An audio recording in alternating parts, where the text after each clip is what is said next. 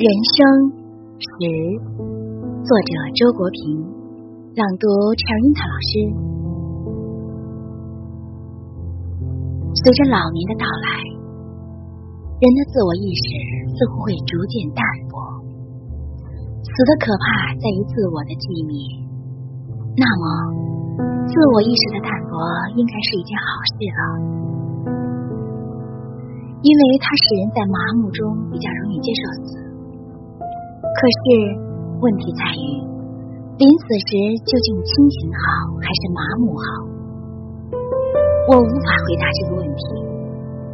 我的设想是，若是保持清醒的自我意识，死时肯定会更加痛苦，但同时也会更加自取，更尊严，更有气度。